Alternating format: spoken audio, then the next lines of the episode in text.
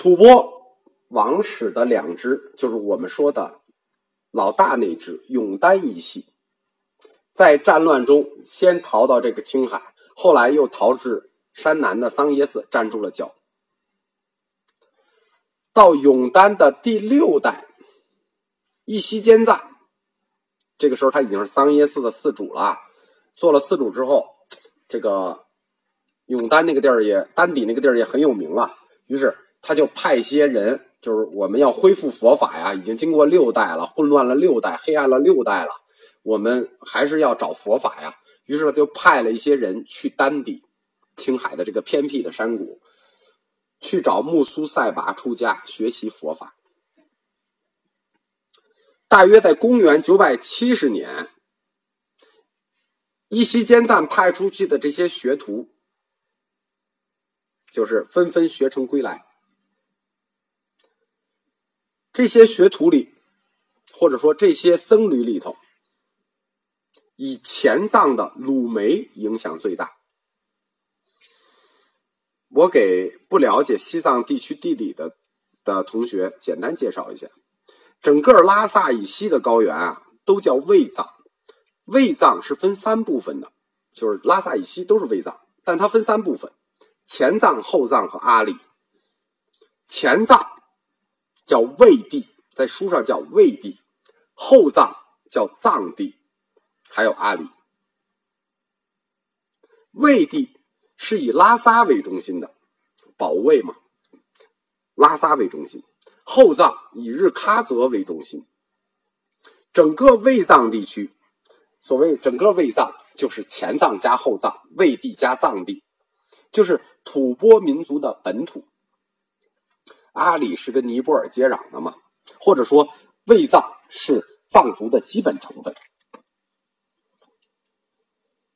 由伊西坚赞永丹这一支的伊西坚赞派出去的鲁梅，他们这些人纷纷的返回了魏地，就返回了拉萨之后，从丹底青海丹底带回来这些律学，就被称为前期律学。如果为了方便大家记忆，我们不讲前期律学，这是我们学书上定义的词，我们管这一段。我定义的叫安多律学，就是它是从安多地区传过来的，从丹底传过来的。这样，区别于后来从阿里地区传入卫藏，从阿里传进拉萨的这个上派律学。前期律学是由一西坚赞支持的，上派律学。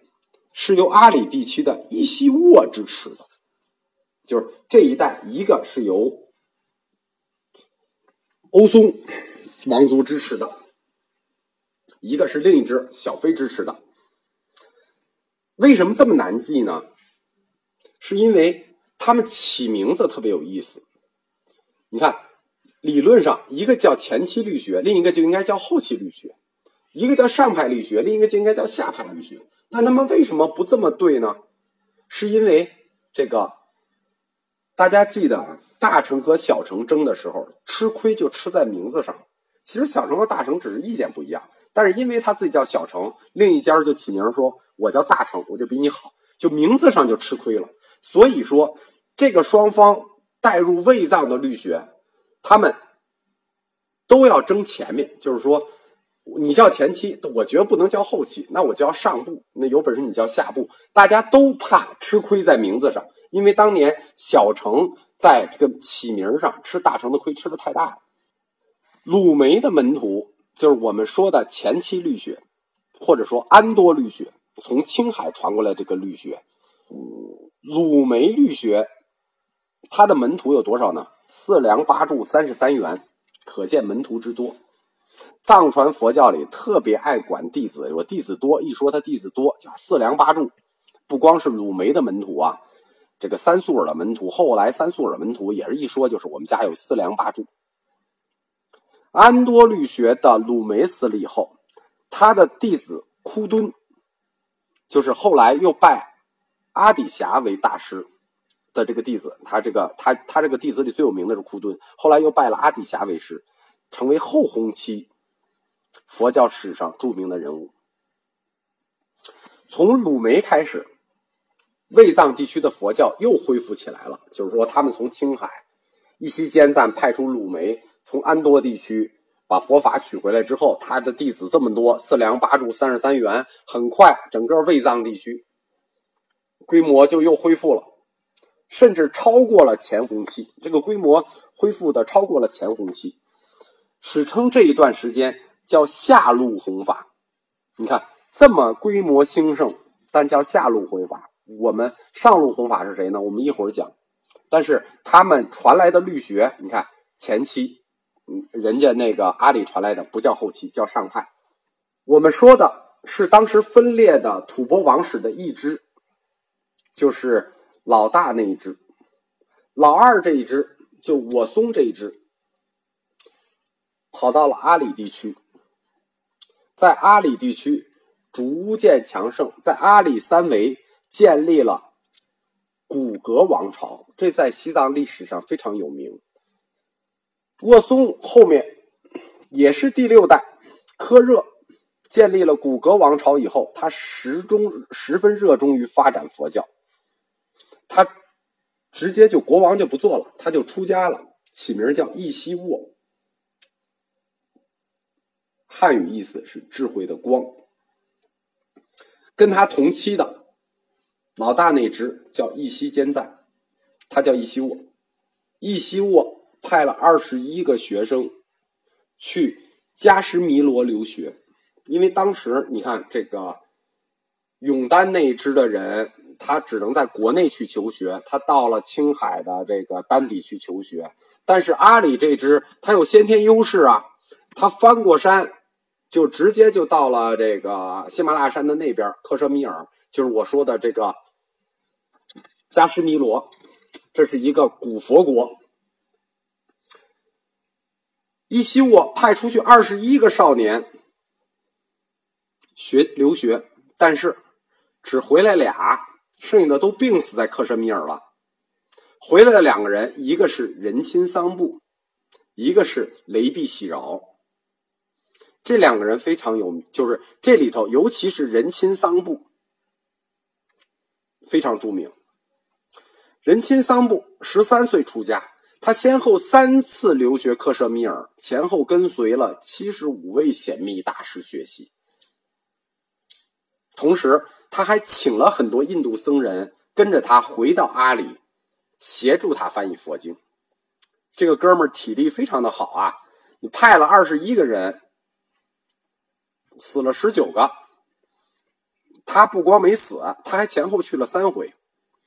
他的译著非常的多，可以说他的译著把早期这个呃都该译的都译了。他译译经十七部啊，密教译了一百零八部啊，各种咒语。一般认为，就是一般这个藏传佛教史认为，从仁钦桑布开始，西藏佛教才把密宗提到佛教理论的高度。这之前那都咒语什么的，那都不不进入理论，那只是实践层面的一点东西。只有从仁钦桑布开始，藏传佛教的密宗才进入了理论高度。他所翻译的密咒。后来称之为新密咒，就跟像唐朝同时代一样，以前叫杂密，后面叫唐密。他以前都叫旧密咒，他以后从他译的叫新密咒。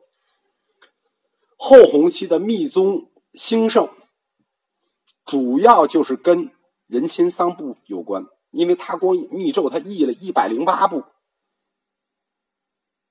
大家尊称他为洛钦。藏语就是大义师的意思。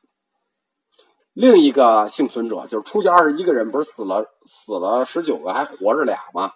仁钦桑布活着，另一个雷喜碧饶活着。